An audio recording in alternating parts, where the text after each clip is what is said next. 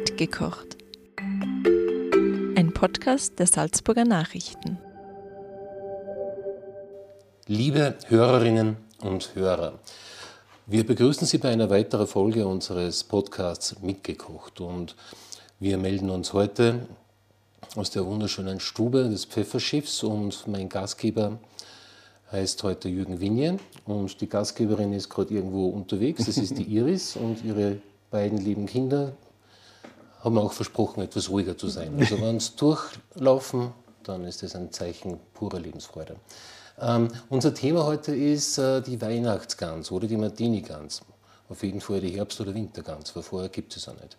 Und zunächst will ich Ihnen den Jürgen noch ein bisschen vorstellen. Er ist, glaube ich, seit zehn oder elf Jahren elf Jahre, ja. der Kapitän des Pfefferschiffs mhm.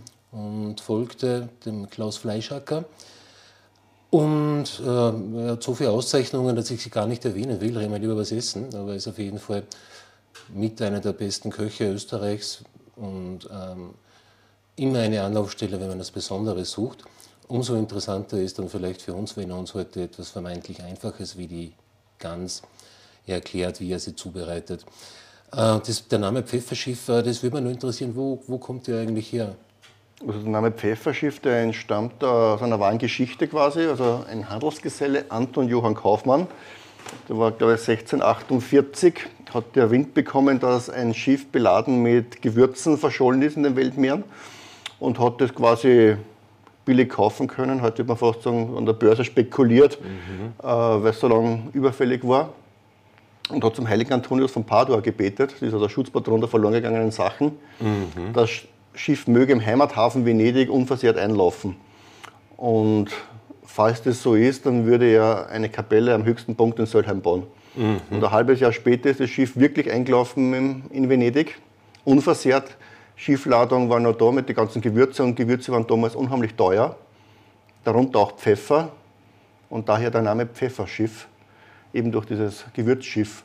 Und dort das Versprechen wahrgemacht, hat wirklich das, äh, die Kapelle, die Antoniuskapelle, erbaut in Söllheim mhm. am höchsten Punkt und hat sich da noch niedergelassen und vier Jahre später das Pfefferschiff quasi damals als Pfarrhaus gebaut. Ja. Mhm. Daher die wunderschöne Aura von dem ganzen Haus mhm. mit der Kapelle. Da kann man ja auch heiraten, glaube ich. Genau, du kannst heiraten. Wir haben viele Taufen da, so einen kleinen Rahmen, mhm. was unheimlich nett ist, weil halt die Gegend da ganz schön ist und wenn du irgendwas für einen kleinen Rahmen suchst, bist du eigentlich da ganz gut aufgehoben. Ja, ja perfekt, passt super zusammen. Die Sinnlichkeit und Essen, also Kinder kriegen, heiraten und Genau so ist es, ja. Haben wir viel zu lange nicht gehabt. Das genau, genau, genau. Zwei Jahren. Ähm, das äh, Thema eben mit der Gans, also wir haben vorher schon kurz darüber gesprochen, äh, das ist ein bisschen ein Preisproblem, weil es gibt ja, man schätzt 500.000 importierte Gänse, die ziemlich allesamt aus Zuchtbetrieben sind, die mhm. mit Mais gefüttert sind, sehr fett sind deshalb auch. Und es gibt die Weidegänse. Und es gibt nicht viele Gastronomen, die die Weidegans auf der Karte haben was eben einen logischen Grund hat und wo du die, die kleine Gasthäuser fast verstehst, hast du gesagt, dass die keine Weidegänse oft kaufen. Genau, also ist natürlich eine Preisgeschichte, ja. So ehrlich muss man einfach auch sein. Also das kann sich, glaube ich, auch jeder Konsument selber ein bisschen bei der Nase nehmen, mhm. was ich bereit bin für eine Portion Gans mit Beilagen bereit bin zu zahlen. Also, und ich habe halt immer das Gefühl, dass sage, im normalen Wirtschaftssektor da die 20-Euro-Grenze da so ein bisschen vorherrscht. Mhm. Und wenn man heute denkt, dass für Weidegans, das ist der Innviertel, Mostviertel, aus dem Waldviertel kommt, ist im Prinzip sekundär, muss halt damit rechnen, dass das sage ich, 15, 16 Euro netto kostet. Ja? Mhm. Ja, ist Kilo. Der, der, Einkaufspreis ist ja bis zu 18 bis 20 Euro, glaube ich, inzwischen. Gell? Ich muss sogar korrigieren, ich habe vorige Woche einen Anruf gekriegt von einen Feinkosthändler. Da hat man auch angeboten, er hat jetzt ein Sortiment äh, Bio-Weidegänse, das Kilo 24,50 Euro. Auch mhm. netto. Mhm.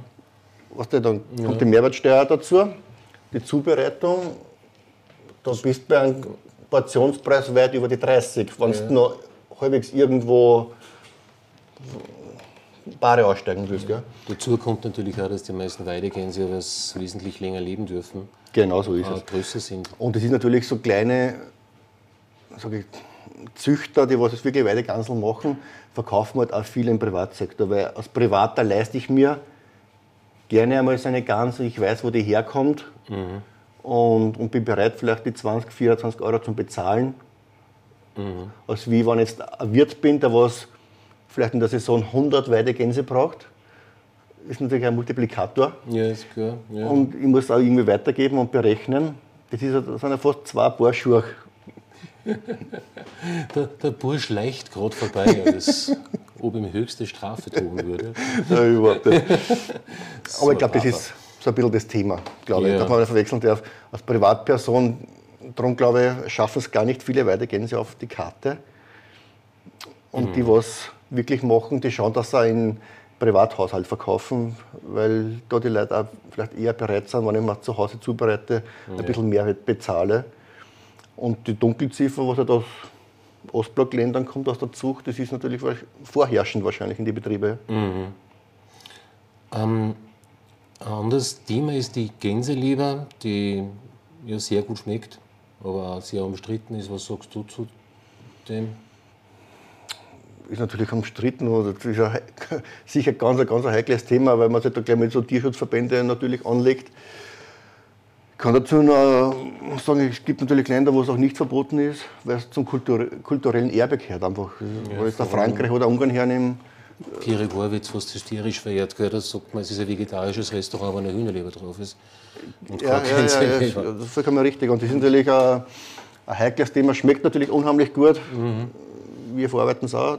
Ist aber hier wie dort natürlich auch das Thema, wie das Leben, wie die ganze Leben verbringen konnte, weil ich, ich kenne Gänsefarmen in Frankreich, in Périgord, also da sieht man, die haben wirklich, äh, die haben ein schönes Leben. Nein, nein, ich glaube, man darf das jetzt da nicht so, so sehen, dass die permanent jeden Tag hergequält werden. Das ist, ja. Und das, glaube ich, gibt's, der muss von der eigenen Türe, glaube ich, hören, wenn man bei uns in Zuchtbetriebe von Hühner reinschaut. Mhm. Das ist ja auch nicht ja. das Gelbe vom Ei, sage ich jetzt ja, einmal. Ja. Und für die Schweine müssen wir gar nicht reden. Ja, genau so ist es. Ja. Aber dann schauen wir jetzt einmal zu deinem Ganselrezept. Äh, bei dir ist ja das Spezielle auch, dass du, ich glaube, im Restaurant ist das glaube ich nicht auf der Karte, oder? So. Wir machen immer wieder so Samstagmittag einen mhm. Ganseltag wann halt Martini-Zeit ist, Weihnachten ist. Ist das der Bratentag sozusagen? Genau. Also ich finde, das bietet sich immer an. Am Abend finde ich es immer ein bisschen schwierig und durch das, dass wir ja von Dienstag bis Freitag nur am Abend geöffnet haben, dass halt im, am Abend der Gansel noch isst, ist halt ein bisschen was Deftiges. Bietet sich der Samstagmittag einfach immer an. Mhm. Und wie machst das du? Also wir machen das Gansel mit einer mit Zwiebel und, und, und Äpfel klar schneiden dann das Ganze hat natürlich befreien von den Innereien. Die Leber auf die Seiten geben. Mit der Leber machen wir äh, schöne Ganzleberpasteten. Vielleicht hat man noch ein paar Trüffelabschnitte. Da ist die Herbstzeit ja, mhm, bietet ja. sich dann, noch an. Ähm, und dann haben wir die noch salzen, ein bisschen pfeffern. Wir geben ein bisschen an Beifuß rein, ein bisschen Mayo ran.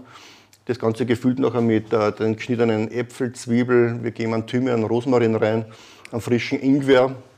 Eine halbe Orangen schneiden wir noch zusammen und so wird die ganz gefüllt. Mhm. Außen noch ein bisschen gesalzen, ein bisschen mit Mehl rein eingerieben. Und dann haben wir die quasi über Nacht auf Niedertemperatur garen. Ja. Mhm. Ui, ui, ui. Das heißt halt bei 90 Grad. Ja. 12, 14 Stunden. Und wie wird die dann knusprig am Schluss noch Gas geben? Oder? Genau, ganz zum Schluss drehen wir noch die Hitze mehr rauf auf 200 mhm. für eine Viertelstunde und dann wird die schön knusprig.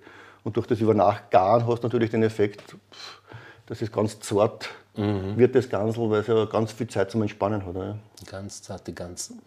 genau. ja, ja. Jetzt habe ich einen Titel auch schon. Super. Und die den Podcast hören und sich das anschauen wollen, wie die Gans ausschaut, denen empfehle ich, dass mhm. sie die Zeitung anschauen. Da ist eine super Gans abgedruckt, die die halbe Redaktion schon fast hysterisch gemacht hat, nur beim Schauen auf dem Bildschirm. Ähm, was bei dir auch noch ganz interessant ist, lieber Jürgen, das ist, dass du ja eigentlich ähm, immer ein bisschen ein Vordenker bist. Du hast zum Beispiel, bevor irgendjemand gewusst hat, was Corona überhaupt ist, hast du schon, glaube ich, ein Jahr zuvor äh, einen Abholservice mit, mit vakuumierten äh, Speisen, mhm. eigentlich fertigen Gerichten, die nur zum, zum Vollenden sind, noch im, im, im, heißen Wasserbad oder im warmen. Genau. Ja. Ähm, so bietest du ja die Gans jetzt, glaube ich, auch an, dass die zum Abholen ist bei dir? Genau, also wir machen so Ganselboxen, wo man halt die Gans, die ist fix fertig, die ist in einer Aluwanne drinnen, eben mit Soße und muss nur mal für 10 Minuten ins Backrohr geschoben werden und ist im Prinzip fertig. Und dazu alle Beilagen, also wir haben das Rotkraut nachher vakuumiert, wir machen Erdäpfel Grießknödel dazu, kalkrierte Preiselbeeren, kleiner Bratapfel, Soße ist dabei. Und so richten wir alles in einen Karton her zum Abholen. Ja. Ja, das ist auch jedem ins Herz gelegt. So schnell, hat man, so schnell und so gut hat man nie gekocht zu Hause. Ich glaube, das Abschreckende einer Gans ist, dass es einfach so lange dauert ja. und der Herd halt immer dreckig ist ohne Ende, ja. weil das Fett so mal dumm spritzt. Und das, glaube ich, dann sie daheim halt einfach viele Leute nicht an. Und so ist ein bisschen die Idee geboren worden, dass man sagt, okay, man bietet das einfach an zum zu Hause fertigstellen. Und ich habe trotzdem den Genuss zu Hause und kann mal Freunde einladen, ja, genau. ohne dass ich die große Vorarbeit habe. Ja. ja. Und apropos Freunde, ähm, du bist ja ein Freund von geschickten Ideen, wie zum Beispiel, dass man Jugendliche oder jüngere Leute für gehobene Küche interessiert. Ich kann mich noch erinnern, bevor Corona ausgebrochen ist, da hast du da spezielle Gerichte auf der Karte gehabt, wie Cola Rot, glaube ich, hat das geheißen. Ja, genau. Ja. Magst du mal kurz erklären, was sich hinter dem doch banalen Namen, der an eine Landdiskothek erinnert, irgendwie? Du, Cola Rot war bei uns ein Lauermann-Schokoladekuchen, wo wir das Ganze gemacht haben mit marinierten roten Rüben. Also ein bisschen so Dessert mit Gemüse und dazu ein Cola-Sorbet. Und durch die roten Rüben und das Cola war das dann für uns das Cola Rot. Mhm. Eben mit Schokolade, roten Rüben, und diesen, diesen Cola-Sorbet. Ganz witzig halt einfach, dass ja. du auch die Jugendlichen ein bisschen ansprichst und die einfach auch sagen, hey, ganz witzig, da ja. kommen wir vorbei. Ja. Oder also das entkrampft oft ein bisschen. Ich glaube, du hast einmal so Makrelen auf einer heißen Platte einfach so her, oder in die Mitte stellen, genau. dass alle hingreifen. Das war mir auch so ein Thema bei uns, dass wir gesagt haben, wir machen ein komplettes äh, Sharing-Menü, also einfach zum Teilen, wo man Sachen am Tisch einstellt und man reicht sich gegenseitig ein bisschen das Essen, was ja mhm. dem entspricht, was man früher gemacht hat. Es ist mhm. ja nichts neu erfunden. Es ist vielleicht einfach wieder ein bisschen in Mode kommen, dass man gerne mal zusammensitzt und wo man wirklich nachdenkt, um was geht. Was ist Kulinarik oder was ist ein entspannter Abend? Ich glaube, das hat sich die letzten Jahre wieder verändert. So diese 80er, 90er Jahre waren, glaube ich, in Gourmet-Restaurants richtig steif mhm. wo man vielleicht auch viele Jugendliche verschreckt, verschreckt hat. Ja. ja. Und man kann ja trotzdem unheimlich hochwertig kochen. Das kommt ja immer aufs Produkt noch an und wie man es zubereitet und gestaltet. Aber Ziel muss es sein oder soll es sein, dass man Jugendliche in Gourmet-Restaurants bringt. Mhm. Und das erreiche ich dann nur, wenn ich vielleicht diese Lockerheit ein bisschen vermittelt. Und natürlich auch ein bisschen über die Preisschiene. Deswegen machen wir oft einmal so Aktionen, wo man sagt, okay, in diesem Monat gibt es halt ein bestimmtes Angebot. Ja. Mhm. Und äh, wie die Hörer vielleicht schon aufgefallen ist, äh, Jürgen Winier klingt ja nicht unbedingt nach einem Salzburger Namen, der Winier. Also du, deine Vorfahren sind auch, glaube ich, waren Hugenotten, die Hugenotten, genau, sind. Ja. Und da ist ja das fast skurril. Lustig ist schon, dass die ja ausgerechnet in die Wachau geflüchtet sind. Genau. Und Winier heißt der Weinstock. Genau, stimmt. Und ja. ihr habt ja da heute ein Weingut. Genau, ich. das der Name, wie du richtig gesagt hast, Rebstock bedeutet.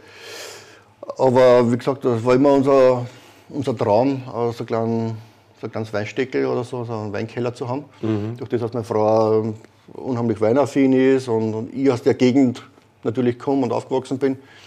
Und umso älter was du wirst, jetzt bin ich auch seit 22 Jahren in Salzburg, ist man trotzdem wieder gerne mal in seiner Heimat. Mhm. Und das hat sich halt 2016 einfach ergeben, dass ein Jugendfreund von mir einen Weinkeller verkauft hat mit, mit Rebfläche und wir gesagt haben, wir dann das gern kaufen und äh, revitalisieren. Mhm. Das redet man halt so leicht nachher und, und war dann eher ein Zwei-Jahres-Projekt mit, mit Baustelle. Und seit 2018 haben wir da dreimal im Jahr geöffnet. Ja.